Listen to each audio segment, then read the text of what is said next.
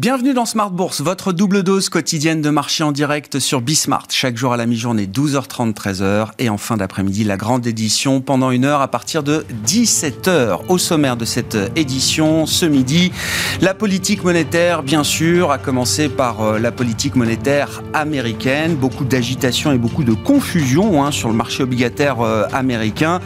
Avec un, un parfum qui rappelle celui de 1994. C'est une référence qui est de plus en plus utilisé pour euh, le narratif qui accompagne aujourd'hui la réserve fédérale euh, américaine, l'idée d'une normalisation qui serait euh, agressive, voire désordonnée. Tout est possible aujourd'hui, y compris une hausse de taux de 50 points de base dès le mois de mars aux États-Unis. Hein. C'est en tout cas le souhait, par exemple, d'un James Bullard, qui l'a rappelé hier, le gouverneur de la Fed de Saint-Louis. Je vous rappelle la séquence en, 1994. Hein. Les taux de la Fed sont passés de 3 à 5,5% en un an, en commençant par une hausse de 25 points de base surprise en février 1994, hein, sous la, euh, houlette de Alan Greenspan, suivi d'une hausse de taux de 25 points de base entre deux meetings, là aussi chose très rare en matière de resserrement de politique monétaire, et puis une hausse de taux de 50 points de base qui avait suivi au mois de mai, et donc emmenant les Fed Funds jusqu'à 5,5% en fin d'année 1994. Voilà pour donner un peu l'idée de ce qu'est une normalisation euh, agressive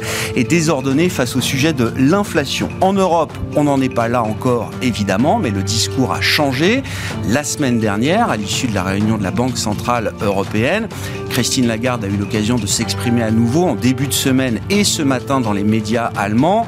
Alors, pour confirmer qu'il y avait un virage à prendre du côté de la Banque Centrale Européenne, mais que ce virage serait pris avec euh, beaucoup de prudence. Euh, les objectifs de la BCE se rapprochent, mais agir trop durement et trop vite serait sans doute trop coûteux pour la reprise économique en zone euro et pour l'emploi. Voilà ce qu'affirme ce matin Christine Lagarde dans les médias allemands. Nous en parlerons dans euh, quelques instants avec l'économiste Europe de Bank of America, Evelyn Herman, qui sera à nos côtés en plateau. Et puis nous évoquerons également les sujets de gouvernance à travers le prisme de l'État actionnaire. On parle de société euh, cotée, bien sûr. Ce sera le sujet de Charles-Henri Dovini qui nous accompagne comme chaque premier vendredi du mois, chaque deuxième vendredi du mois, pardon, le président de la F2IC, le président de la Fédération des investisseurs et des clubs d'investissement.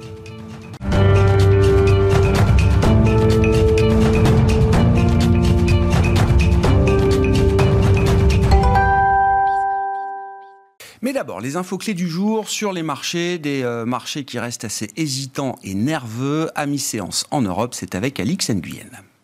À Paris, la descente se poursuit. Il en va de même pour la plupart des places européennes. Le marché semble redouter une réaction sévère de la Fed en réponse à la nette accélération de l'inflation américaine. Une inquiétude globale nourrie par une information parue sur le site de la Banque centrale américaine indiquant qu'une réunion à huis clos de son conseil se tiendra le lundi 24 février. Sans compter les commentaires de James Bollard, le président de la Fed de Saint-Louis, pour qui des resserrements monétaires en dehors des réunions programmées du FOMC sont possibles. Ce dernier affirme que la poussée de l'inflation l'a rendu nettement plus au quiche et se dit désormais partisan d'une hausse de 100 points de base du taux des Fed Funds d'ici au 1er juillet. Euh, sur le marché obligataire, le rendement de l'emprunt américain à 10 ans franchit la barre des 2% pour la première fois depuis août 2019. Plus près de nous, toujours quant au retour de l'inflation dans la zone euro, la BCE devra elle aussi envisager de resserrer sa politique monétaire. Dans la presse allemande, Christine Lagarde s'est prononcée euh, quant au risque de procéder à un relèvement des taux d'intérêt trop rapidement, arguant que cela ne permettrait pas d'enrayer la flambée des prix et aurait donc pour seul effet d'affaiblir l'économie. Elle promeut au contraire une modification graduelle de la politique monétaire. En Allemagne, l'inflation a ralenti en janvier. Elle reste cependant deux fois supérieure à l'objectif de 2% fixé par la Banque centrale européenne pour l'ensemble de la zone euro. Sur le plan des valeurs à suivre aujourd'hui, TF1 avance dans le vert. En 2021, le groupe de télévision fait état d'une multiplication par plus de 4 de son bénéfice net à 225,3 millions d'euros. Une année dont on retient l'annonce du projet de fusion avec le concurrent M6. Le chiffre d'affaires a augmenté de 16,6% à 2,43 milliards d'euros. Ipsen prend, a été aussi en hausse. Le laboratoire pharmaceutique a relevé ses perspectives à l'horizon 2024. L'année dernière, son chiffre d'affaires et sa marge opérationnelle des activités ont dépassé les objectifs alors fixés pour 2022. Et puis, à contrario, EDF est en net repli sous l'effet d'une annonce. Après l'avoir déjà fait pour 2022, l'électricien abaisse sa prévision de production nucléaire en France pour l'année prochaine. Tendance, mon ami, chaque jour à 12h30 et 17h avec Alix Nguyen dans Smart Bourse sur Bismart.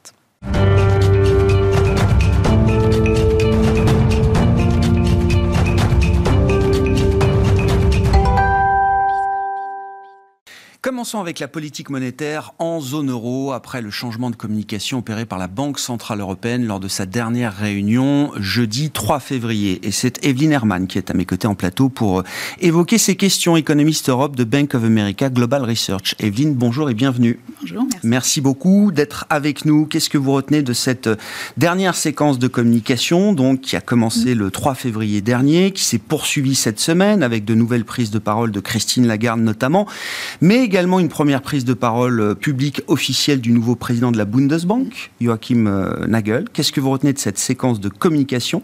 Qu'est-ce qui a changé? Et quels sont les enseignements à ce stade qu'on peut en tirer pour la suite de la stratégie de politique monétaire en zone euro? Alors, je pense que je commencerai même avant le 3 février, donc avec la séquence de la communication, puisque dix jours avant la conférence de presse de la DPCE de la semaine dernière encore, euh, présidente Lagarde, elle a parlé euh, d'une économie européenne qui n'avait pas beaucoup de choses en commun avec l'économie américaine, qu'on avait beaucoup de retard, enfin pas retard, mais qu'on avait moins d'excès de demande, moins de pression à la hausse sur les salaires, que vraiment tout était plus lent dans la reprise et qu'on n'avait pas du tout les mêmes pressions inflationnistes. Or, on avait un choc d'offres sur les prix sur lequel il ne fallait pas réagir avec la politique monétaire. Donc tout ça, c'était plutôt graduel. Et hop, la conférence de presse de la semaine dernière, qui était super hawkish. Hmm. C'était comme si le discours d'avant n'avait jamais eu lieu. Donc du coup, si on parle maintenant d'une normalisation prudente, lente, etc., bah, il faut quand même se poser la question pourquoi ce changement abrupt dans la communication de la Banque centrale la semaine dernière? Hmm. Euh, c'est certes le chiffre d'inflation en janvier qui a beaucoup surpris à la hausse je pense tout le monde, enfin en tout cas nous aussi, euh, et qui change mécaniquement la trajectoire pour l'inflation, enfin, le niveau de l'inflation pour cette année, mais qui ne change rien vraiment pour 2023 et qui ne change vraiment rien aux fondamentaux de l'économie par rapport à il y a dix jours. Mhm. Et pourtant, il y avait ce changement dans le discours de Lagarde la semaine dernière. Donc, qu'est-ce que ça voulait dire pour nous? Et ça se reflète aussi dans toute la communication qu'on avait depuis. Il y a vraiment un changement du... Hmm, du poids de justification, de la demande de justification. Avant, c'était aux doves, euh, non, pardon, aux hawks de justifier, de donner preuve qu'il y avait vraiment une renversement de la charge de la preuve. Voilà, c'est ça, ça Evelyne. Exact, merci. Donc euh, voilà, ça c'est complètement renversé. Il y a vraiment maintenant les hawks qui sont en puissance dans la banque centrale. Et donc, du coup, ça, on ne peut pas l'ignorer. Mhm. Donc, toute normalisation prudente, c'est relative, c'est une définition assez subjective. Là, on a quand même une banque centrale qui semble y vouloir y aller beaucoup plus rapidement qu'en pensait encore en décembre. Mhm. Euh, pour nous, ça veut dire qu'on est vraiment dans une trajectoire où on aura deux hausses de taux cette année probablement, euh, avec du coup une réduction des achats nets beaucoup plus rapide, question de d'optionnalité maximale, enfin, ça veut dire qu'il faut acheter, arrêter les programmes qui très rapidement. Et tout ça, ça s'est fait très rapidement. Mm. de ce changement de communication. C'est euh, qui est délibéré. Hein. Il n'y a pas d'erreur de communication, il n'y a pas d'erreur d'interprétation du marché des économistes par rapport au discours de la semaine dernière. En tout cas, ils nous l'ont pas dit. Non. c'est ça. Enfin, s'il y avait vraiment mauvaise interprétation, on se serait attendu à ce qu'ils ont dit, euh, à ce qu'ils auraient dit. On est peut-être allé trop loin, vous avez peut-être un peu mal. Non. C'est euh, certes, il y avait un peu une communication plus équilibrée. Mais personne n'a dit la semaine dernière, c'était aller trop loin. c'est vraiment ça. Moi, je retiens la première sortie de Joachim Nagel, hein, encore une mm. fois, euh, nouveau président de la Bundesbank, qui euh, alors, euh, considère très clairement que pour lui, le risque principal serait de monter les taux trop tard. Mm.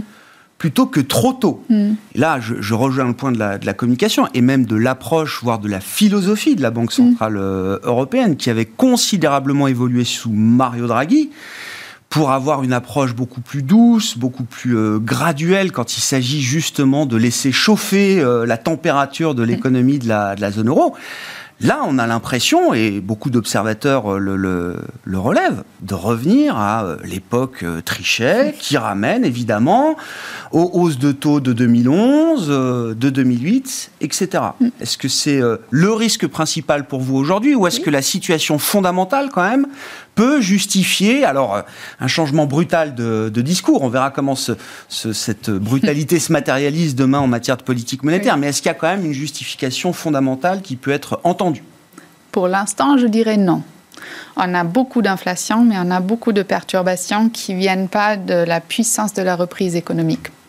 Ah, donc, du coup, on a des chocs d'offres sur l'énergie, on a les, les problèmes de chaîne d'approvisionnement sur les prix de biens, mais la composante super importante pour l'inflation sous-jacente de long terme, c'est les salaires. -hmm. Et la croissance salariale en zone euro, on ne l'a pas. Et c'est là aussi qu'il y a une très grande différence par rapport aux États-Unis. Enfin, on a un marché d'emploi qui, à première vue, avec le taux de chômage, a l'air relativement serré, mais les heures travaillées par employé restent bien en dessous de leur niveau d'avant-crise. On a un taux de participa participation qui a augmenté. Donc, du coup, d'un côté, offre et demande, même sur le marché d'emploi, ce n'est pas tout, du tout la même chose qu'aux mmh. États-Unis. Euh, donc, voilà, c'est le changement de la. Enfin, c'est pas lié. C'est un changement fondamental de la BCE, du mmh. coup, parce que voilà une banque centrale qui nous dit le risque qu'un jour il y aura un effet secondaire sur les salaires, le risque que les anticipations d'inflation vont se désancrer à la hausse, ça, on le prend plus au sérieux que notre scénario de base. Mm. Et c'est fondamentalement euh, pas cohérent avec la revue stratégique qui date que de l'été dernier. Ouais. Et, et, donc, du coup, ça, c'est vraiment un régime de retour, euh, un peu plus vers les 2011, voire avant, dans lequel la BCE réagit à l'inflation contemporaine, -hmm. plus qu'à l'inflation perspective. Ouais. Qu'est-ce que vous attendez en termes de dynamique de salaire euh, en Europe et, et, et, la question est même, est-ce que le phénomène d'inflation endogène mm. qu'on observe dans le monde anglo-saxon, aux États-Unis, au Royaume-Uni Est-ce que c'est un phénomène qui est amené à être global demain, qui sera euh, un phénomène transatlantique, mm. euh, qui touchera également euh, la zone euro? Ou est-ce que cette dynamique d'inflation salariale reste quelque chose de très local pour vous? Ça, ça reste beaucoup plus local. Après, on a beaucoup plus de d'impact sur les prix de biens de la demande mondiale, mais tout ce qui est inflation salaire, c'est beaucoup plus local parce que les services, c'est quand même beaucoup plus fermé, c'est beaucoup plus lié à l'économie nationale. Et ça, ça fait une grande différence. Après, quand on regarde la différence, enfin, où on en est avec les salaires en zone euro, euh, quand on regarde la série de la BCE, -hmm. elle est que trimestrielle, donc assez tardif, tardif mm -hmm. en publication. Au T3 de l'année dernière, on avait un glissement annuel des salaires en zone euro qui étaient en dessous de 1,5%. Ouais. Or, au même moment, aux États-Unis, on était déjà bien au-delà des 3%, ce qui était, voilà, ça fait vraiment un, une divergence assez impressionnante. Et quand on regarde les données mensuelles disponibles en Allemagne, aux Pays-Bas, dans, dans, toutes les autres économies, un peu moins en France, mais on n'a pas des données, mais ailleurs, il n'y avait pas d'amélioration, y compris en janvier. Et donc, du coup, or, on voit aux États-Unis le Employment Cost Index, qui mm -hmm. est maintenant à plus que 4% en croissance. Ben, en Europe, on est coincé à 1%. oui, il y aura une normalisation, puisqu'on n'a pas un rattrapage. Il y oui. avait un, un, rattrapage ou un retour vers la normale, puisqu'on vient de deux ans où on a vraiment très peu négocié le salaire. Mais avoir la même puissance, encore une fois, il nous manque le même déséquilibre en termes d'offres d'emploi et euh, de demande d'emploi. Et là, il y avait aux États-Unis la baisse significative mmh. du taux de participation. Il y a une partie qui reviendra probablement pas. Donc, du coup, on a moins d'offres d'emploi pour un PIB qui est beaucoup plus haut qu'avant. Beaucoup plus haut. Donc, du coup, on aurait besoin de beaucoup plus de main-d'œuvre pour produire tout ce PIB. Or, il y a moins de main-d'œuvre qu'avant. Aux États-Unis, euh, au Royaume-Uni, pardon, on sait qu'il y avait un choc d'offres supplémentaire par rapport au reste de monde c'est Brexit, mmh. euh, avec une baisse du potentiel dans l'économie. Donc même si la demande reste faible, ben, l'offre euh, aussi a diminué. En zone euro, on n'a ni la demande excessive des États-Unis, ni le choc d'offres.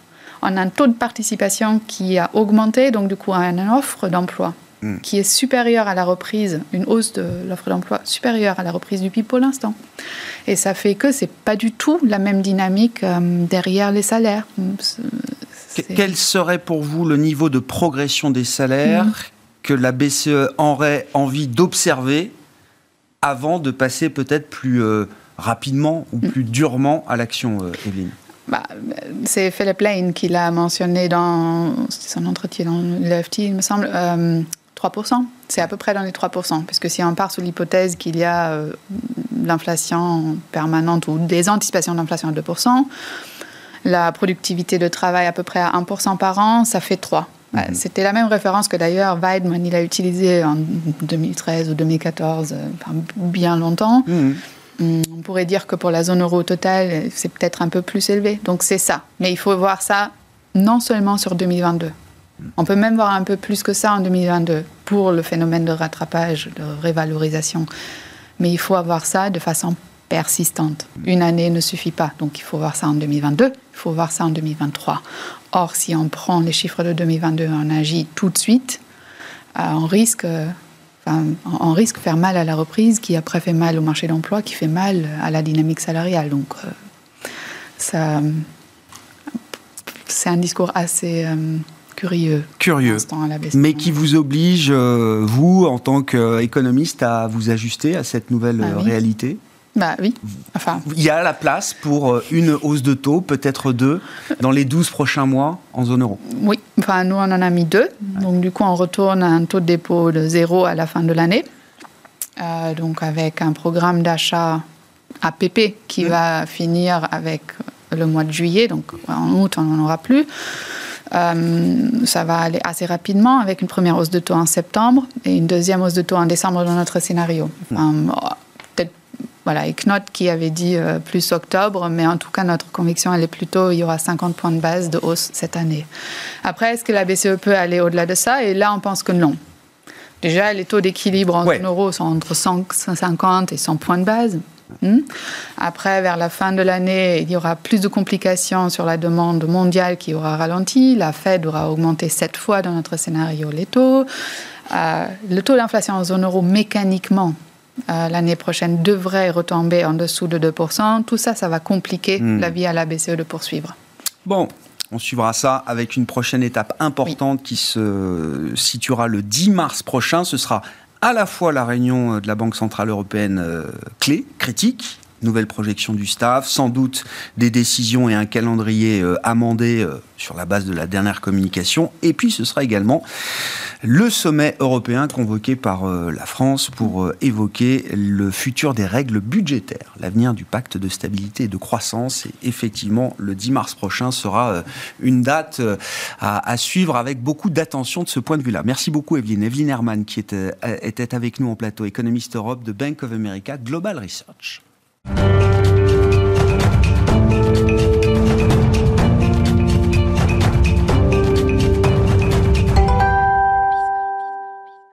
Et venons-en aux questions de gouvernance. Chez Charles-Henri euh, Dovini, qui est avec nous en plateau, je le rappelle, le président de la F2IC, Fédération des investisseurs individuels et des clubs d'investissement. Bonjour euh, Charles-Henri. On vous retrouve une fois par mois. Le sujet qui vous amène aujourd'hui, c'est donc celui de la gouvernance dans les sociétés euh, cotées, la relation entre cette question de gouvernance et l'actionnariat au sens large.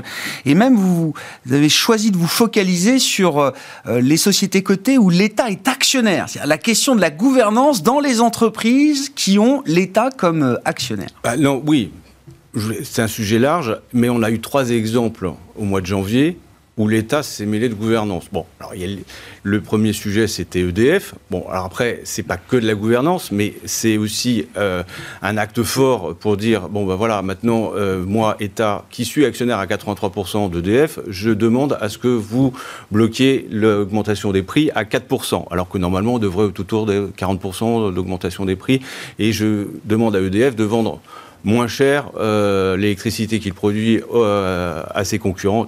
Je ne vais pas revenir dessus sur le sujet. Ce qui fait que euh, c'est une Ça a perdu 20% le jour J. Enfin, voilà, le, titre s'est effondré. Le, titre s'est effondré. Les actionnaires salariés sont effondrés aussi.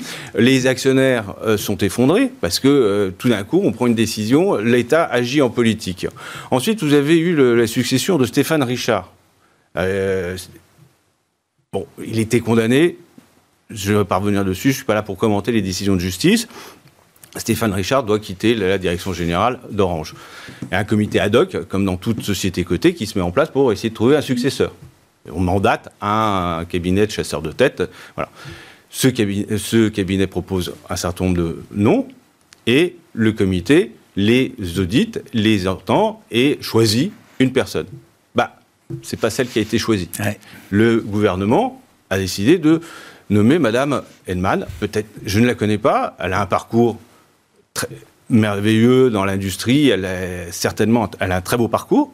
Mais est-ce que c'est la bonne personne ou pas? En tous les cas, le comité, membre du conseil d'administration, ne l'avait pas choisi, ne l'avait pas mis en premier. Mais le gouvernement a décidé que ça serait elle. Mm. Et alors que le gouvernement, quoi, l'État français, n'a que 23% du capital si j'intègre la participation de la BPI. Bon, normalement, le conseil d'administration est là pour représenter l'ensemble des actionnaires et pas uniquement un seul actionnaire. Ensuite, vous avez aussi le cas de Soitic. Soitic, bien sûr. Euh, au mois de janvier, euh, on décide de. Euh, Là aussi, c'est BPI qui est actionnaire, hein, c'est ça. C'est la BPI qui est actionnaire. Oui, mais c'est l'État à un moment ou à un autre qui ah, était bien sûr, derrière. Bien sûr, bien sûr, Et là, on décide de virer ou ne pas renouveler, de proposer le renouvellement du DG. Mm. Ah, là, le cours de bourse, il a pris moins 25. Hein? Donc, c'est important. Donc, je pense que l'État a un rôle à jouer, mais n'a pas forcément à aller dans la gouvernance des entreprises. Vous en savez, il le fait, mais en toute transparence et avec l'assentiment des autres. Et il y a un vote avec les, autres actionnaires, parce que, euh, je reviens sur le, sujet Soitec, il n'y a que l'État qui voulait le virer. tous les autres, il y avait un comité exécutif et, qui ont, euh, sont défiés. Au sein du conseil d'administration d'Orange, il y a eu une petite fronde aussi. Vous Tout le monde est rentré dans l'ordre. Mais donc, je mets EDF à part parce que l'État est tellement majoritaire chez EDF que bon, on peut se poser la question de savoir si EDF doit être une entreprise cotée ou pas.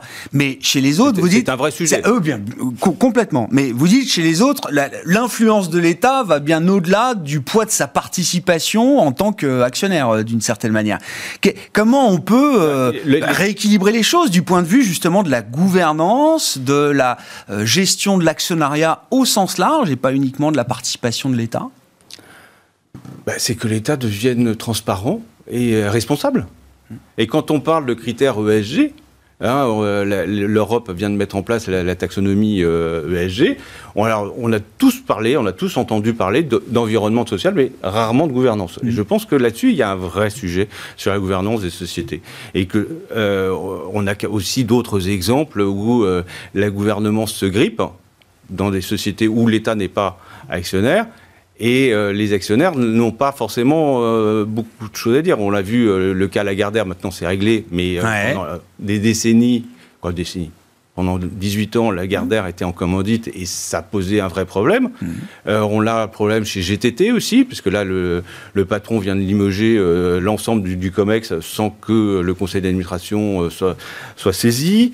donc, il y a un vrai... je pense que la gouvernance doit devenir quelque chose qui doit préoccuper les conseils d'administration et les managers. Et que on doit véritablement rentrer dans un dialogue permanent et que les actionnaires soient aussi partie prenante de cette gouvernance. Et c'est pour ça que, et je m'en félicite, on retourne aux AG présentiels. C'est vrai. C'était un vrai Ce sera la grande nouveauté de 2022. un de nos sujets euh, depuis deux ans où euh, je me bats pour qu'à un moment ou à un autre, les AG redeviennent présentiels ou en tous les cas, il y ait une certaine qu'il y ait une vraie interaction entre les actionnaires et les managers. Alors, on ne va pas jusqu'au bout. Hein. Sur les AG, malheureusement, on ne va pas aller jusqu'au bout parce que euh, elles sont en présentiel. Il y aura aussi euh, des webcasts, des retransmissions sur Internet, mais il n'y aura pas d'interaction avec ceux qui sont à l'extérieur. Ah oui. C'est, je trouve ça dommage, alors que dans d'autres pays européens, on peut le faire, mais là, euh, en France, on ne peut toujours pas le faire. Hmm. Euh, après, il y a un autre sujet aussi, c'est quand même les droits de vote. Oui. Hein? Oui. Les droits de vote en France, avec la loi Florange, il faut que l'Assemblée générale accepte à 75% que certains actionnaires puissent émettre des droits de vote doux. Mhm. Au départ, on était un, on est un peu opposés, c'était une poison pile, euh, parce qu'une une action, une voix. Maintenant, pour attirer la bourse en bourse des nouvelles structures, euh, des licornes, hein, bien comme sûr, on dit. Bien sûr. On dit, bah, il faut. on veut verrouiller le capital quand on, est fondateur, quoi. Voilà, on veut verrouiller le capital bah quand on est fondateur, et donc on va avoir des droits de vote multiples. Bah, Amsterdam, je crois qu'on peut multiplier par 1000. Ah oui Oui. Certains droits de vote Oui. Ah oui. C'est plus double donc, alors, oui. Donc, donc là, vous n'avez plus, vous n'avez plus le pouvoir. Donc il n'y a qu'une seule personne qui peut avoir 5% du capital et qui va avoir tout le pouvoir. Alors franchement, euh, quand ça se passe bien et que le cours de l'action se monte et que la boîte fonctionne bien, personne, tout le monde est très content. Euh, il suffit de toucher son dividende, sa plus-value. Mais quand ça va pas bien. Quand il y a, quand y a un souci, le, dialogue devient impossible. Et le dialogue devient impossible, parce qu'on l'a vu chez Lagardère en commandite. Euh, si vous avez un problème avec une société en commandite chez, euh, chez Michelin, comment ça se passe? Comment on en sort? Et Voilà. Et donc il faut trouver des voies de sortie. Parce que sans ça, euh, on va totalement bloquer le système. Et qu'est-ce qu'on peut imaginer concrètement, là, quand on est président de la F2IC, justement, Charles-Henri C'est quoi les voies de sortie, les, les, les, les conditions ou les, les, barrières à, à mettre, les garde-fous à mettre, justement? Alors là, franchement, moi, j'ai pas forcément réfléchi parce que je ne suis pas juriste. Euh, je, veux juste alerter sur ce point pour vous dire qu'à un moment ou à un autre, il faut mettre des garde-fous. Et je pense que en bonne intelligence, les gens vont peut-être en trouver, je l'espère, parce qu'il faut aussi, d'un autre côté, que la bourse de Paris, en tous les cas la place financière de Paris, soit attractive. Bien sûr. Mais il faut mettre des garde-fous. Et quand on regarde ce qui se passe en, Angleterre euh, et dans d'autres euh, places financières, où ils sont prêts à ouvrir les droits de vote multiples à toute autre entreprise, bah, nous, il faut, peut-être falloir suivre le mouvement, mais il faut mettre des garde-fous, hmm. puisque l'expérience montre que quand on a un souci de gouvernance, euh, la boîte bah, décline. Et ensuite, euh, c'est de la perte de valeur pour l'ensemble des acteurs, que ce soit les clients, les fournisseurs, les salariés et au final, les actionnaires. Ouais. Donc vigilance, vous dites quand même quand vous êtes actionnaire euh, individuel, effectivement, regardez où vous mettez les pieds quand vous investissez dans une entreprise qui est actionnaire? Bon, l'État généralement ça se sait quand l'État est actionnaire. Non, mais regardez la gouvernance. Voilà, la gouvernance, comment ça les droits de vote, etc. Et comment, comment le, conseil d'administration administre et quelles sont les relations du conseil d'administration avec euh, la direction générale, mm. avec le président? Parce que à ce moment-là, si c'est fluide et qu'ils sont tous alignés, tant mieux. Mais s'il commence à y avoir des discussions et quelques conflits, là, euh, on va au-devant de, graves problèmes. Et alors, si, en plus, les, la, structure de l'entreprise fait que ça bloque, bah là, on part dans, une galère. Et c'est très intéressant parce que les, dernières grandes controverses majeures euh, souvent ont été précédés par des sujets de gouvernance et certains euh, analystes ESG ont pu parfois être alertés par des signaux faibles venant de la gouvernance. Ça a été le cas chez Volkswagen avant l'éclatement du euh, Dieselgate, chez Orpea également. Moi, j'ai mmh. des analystes et investisseurs ESG qui sont venus me dire sur des sujets de gouvernance, on a vendu le titre avant même euh, la controverse et avant même la sortie du livre, etc. Bah euh, point de vigilance majeur, effectivement, pour les investisseurs, euh, quels qu'ils soient, et les investisseurs individuels, en l'occurrence, que vous représentez. Merci beaucoup, Charles-Henri. Charles-Henri Dovini, qui était euh, avec nous. Chaque deuxième vendredi du mois, le rendez-vous avec la F2IC, la Fédération des investisseurs individuels et des clubs d'investissement dans Smart Bourse à la mi-journée. Voilà pour cette édition. On se retrouve en fin d'après-midi à 17h en direct sur Bismart.